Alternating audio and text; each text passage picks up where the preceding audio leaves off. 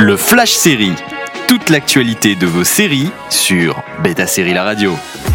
Bonjour à tous, c'est parti pour les news du jour. Rachel Bloom jouera des jumelles dans sa nouvelle comédie pour Hulu.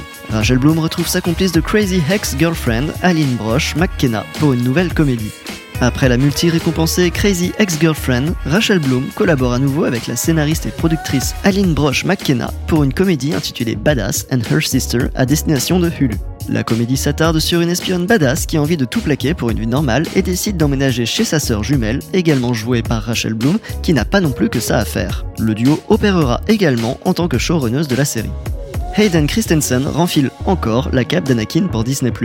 Ce sera à l'occasion de la série Ahsoka, l'un des spin-offs de The Mandalorian. Second coup de fanfare pour Disney+. La première fois quand Hayden Christensen avait été annoncé pour le live-action Obi-Wan Kenobi, et à nouveau, cette fois-ci, où il réendosse son rôle d'Anakin Skywalker dans la série Ahsoka. Personnage popularisé par l'animation The Clone Wars, puis ayant fait ses débuts sous les traits de Rosario Dawson dans la deuxième saison de The Mandalorian, Ahsoka Tano va avoir droit à sa propre série.